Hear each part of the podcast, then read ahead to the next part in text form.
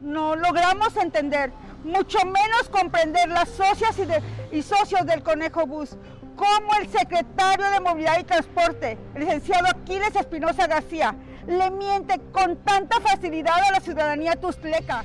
Los 105 socios del desaparecido Conejo Bus le recordaron al titular de la Secretaría de Movilidad y Transporte, Aquiles Espinosa García, que aún les debe más de 144 millones de pesos.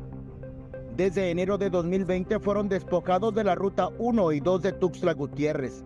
Aquiles Espinosa no ha podido darles una solución a los socios. Algunos ya perdieron la vida.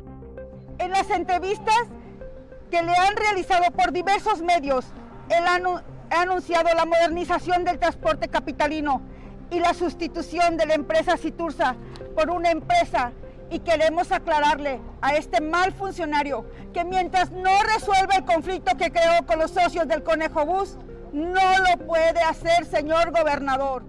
Lo que se ha podido hacer el secretario de Movilidad y Transporte es promover su imagen, aspirando a un cargo público.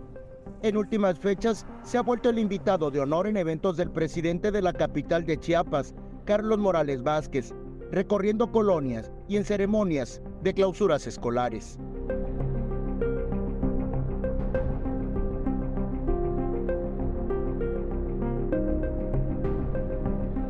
Licenciado Aquiles Espinosa García, usted dice que resolver problemas es su parte favorita.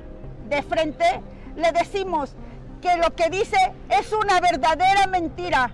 Aquí estamos los socios del Conejo Bus, nuevamente para desmentirlo y sin que haya resuelto nuestra problemática que usted mismo generó por no resolverlo conforme a derecho y leyes que protegen nuestra acta constitutiva y título de propiedad.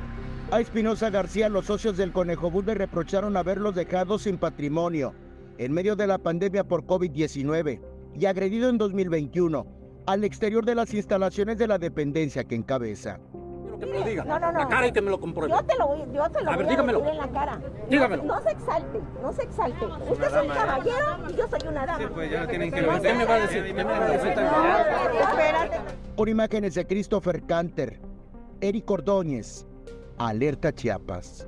Lo más triste en este trayecto de tres años, siete meses, nos han despojado del subsidio estipulado en el acta constitutiva y no hay voluntad de diálogo y no nos resuelve nuestras fuentes de trabajo, anudado al hecho que a la fecha han fallecido 28 compañeros por no tener el sustento económico necesario para solventar sus enfermedades y medicinas.